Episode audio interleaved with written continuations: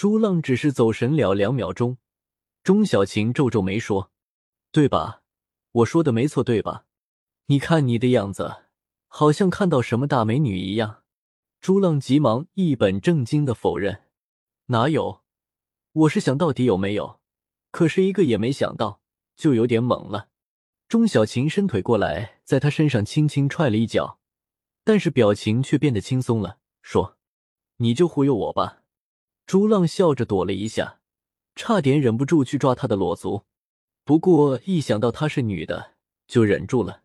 突然眼前一暗，一个高大的身影从门口进来，陈猛的声音传过来：“你们俩干嘛呢？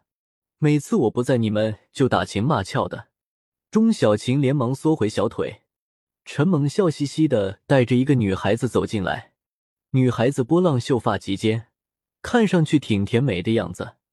站在陈猛身边，显得非常娇小。朱浪和钟小琴自然知道这个就是陈猛的新女友，就笑着站起来。那个女孩子也客气的和他们打了招呼。陈猛说：“介绍一下，我的好朋友朱浪，这家古玩店的老板。钟小琴，古玩鉴定专家。”钟小琴笑着说：“你别乱介绍，我不是专家。”陈猛笑着继续说。这个美女呢，是我的女朋友秦小云，在旅行社上班。朱浪说：“坐坐吧，我泡茶。”陈梦说：“不了，我把钟小琴的大包拿过来，然后我和小云去逛古玩店。中午我们要一起吃饭，改天空了，我再带小云过来喝茶。”钟小琴笑着说：“你还真是重色轻友啊，昨天还说请我们吃大餐呢。去吧，去吧。”小云，麻烦你多看着他，别乱买东西。哎，陈猛嘿嘿笑着说：“有你在，我永远不会被人家骗。”好了，走了。秦小云笑着对朱浪和钟小晴挥挥手，跟着陈猛出去了。钟小晴和朱浪又坐下来。钟小晴说：“大猛真厉害啊，每个女朋友都是美女。”朱浪说：“他从初一开始就追着美女。”不是美女，他可能还看不上。钟小琴摇摇头说：“造孽，换来换去的，就不能固定下来一个女朋友？”朱浪看着电脑说：“那也不能全怪他，可能女朋友也有问题。”钟小琴一边看书一边说：“那也是他没做好，他要是用心，肯定会好很多。”朱浪嘿嘿笑着说：“我没经验，你和我说就是对牛弹琴。”钟小琴抬眼白他一眼，说：“你就是牛，一头傻乎乎的牛。”朱浪说：“只要牛可以耕地就行。”钟小琴不觉皱起眉毛，看了看朱浪，说：“这是多么冷的一个笑话！”突然，从店外走进来一个穿着白衬衫的男人，正是银行分行经理姬国明，戴着眼镜，很稳重的样子。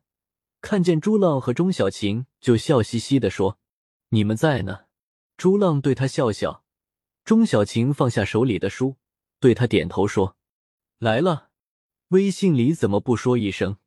姬国明笑着说：“正好有空，就过来了。”朱浪让他在桌子对面坐下，给他递了一杯茶。姬国明看着钟小晴，笑着说：“小钟，你现在在朱老板这里蹲点了，每次说起来都在朱浪的逐浪阁里。”钟小晴微笑着没说话。低头从包里拿出那颗滋润白腻的老玉菱角，竹浪笑着说：“小钟是我的老师，监督我学习呢。”姬国明往里面看看说：“那个大铁塔呢？怎么没在？”他说的是陈猛，他在朱浪这里见过几次陈猛。朱浪说：“他刚出去了。”姬国明看看钟小琴，正好钟小琴把老菱角递给他，姬国明接到手里来回看了看说。这个菱角挺不错，捏在手机滑腻腻的。小钟，倒清了吧？钟小琴说：“老玉泥，年代需要自己判断，可能每个人看出来的年份未必是一样的。”姬国明笑着说：“钟老师，你判断的答案对我来说就是最准确的。你的判断呢？”钟小琴微微笑着说：“我看到清中期。”玉质雕工都很好，收藏起来很快能升值的。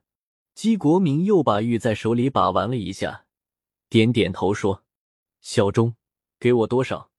钟小琴看着他说：“这颗玉人家卖不会低过两万，我给你一万五。”姬国明笑着说：“行，便宜这么多。小钟，中午请你吃饭吧。快十一点了。”钟小琴皱皱眉说：“哎呀，不好意思，中午已经有约了。”朱浪笑着说。我刚才还约他吃午饭，他就说有约了。看来小钟应酬还挺多的。姬国明露出遗憾的样子说：“那下次吧。”小钟长得漂亮，约他的人多啊。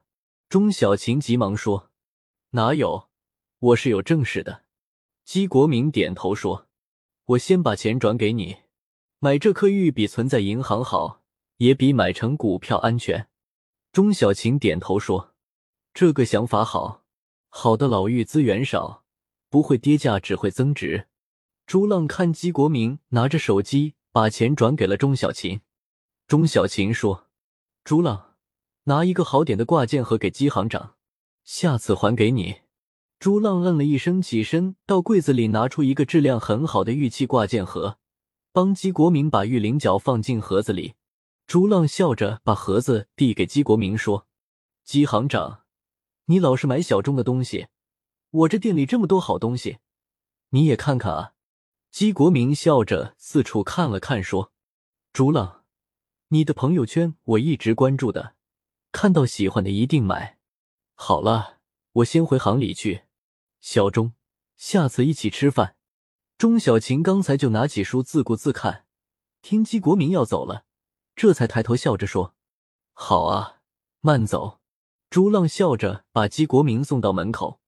姬国明回头看看钟小琴，对朱浪说：“我真羡慕你，小钟就喜欢待在你店里看书，对着美女，你就不动心。”朱浪在他耳边小声说：“小钟是我兄弟，我根本就没把他当女人。”姬国明笑着摇摇头。朱浪送完姬国明回来，把刚才姬国明的茶杯拿去洗干净，对钟小琴说：“喂。”小钟，每次我都要热情的接待你的顾客，姬行长，你就不能对客人态度好点吗？姬行长可买了你不少东西呢。钟小琴把书放在腿上说：“我对他挺好的，给他价格也便宜，难道我要对顾客很虚伪的故作热情吗？”朱浪笑着说：“也对，你把热情变成了钱。姬国民也知道的，不然他再喜欢你也受不了。”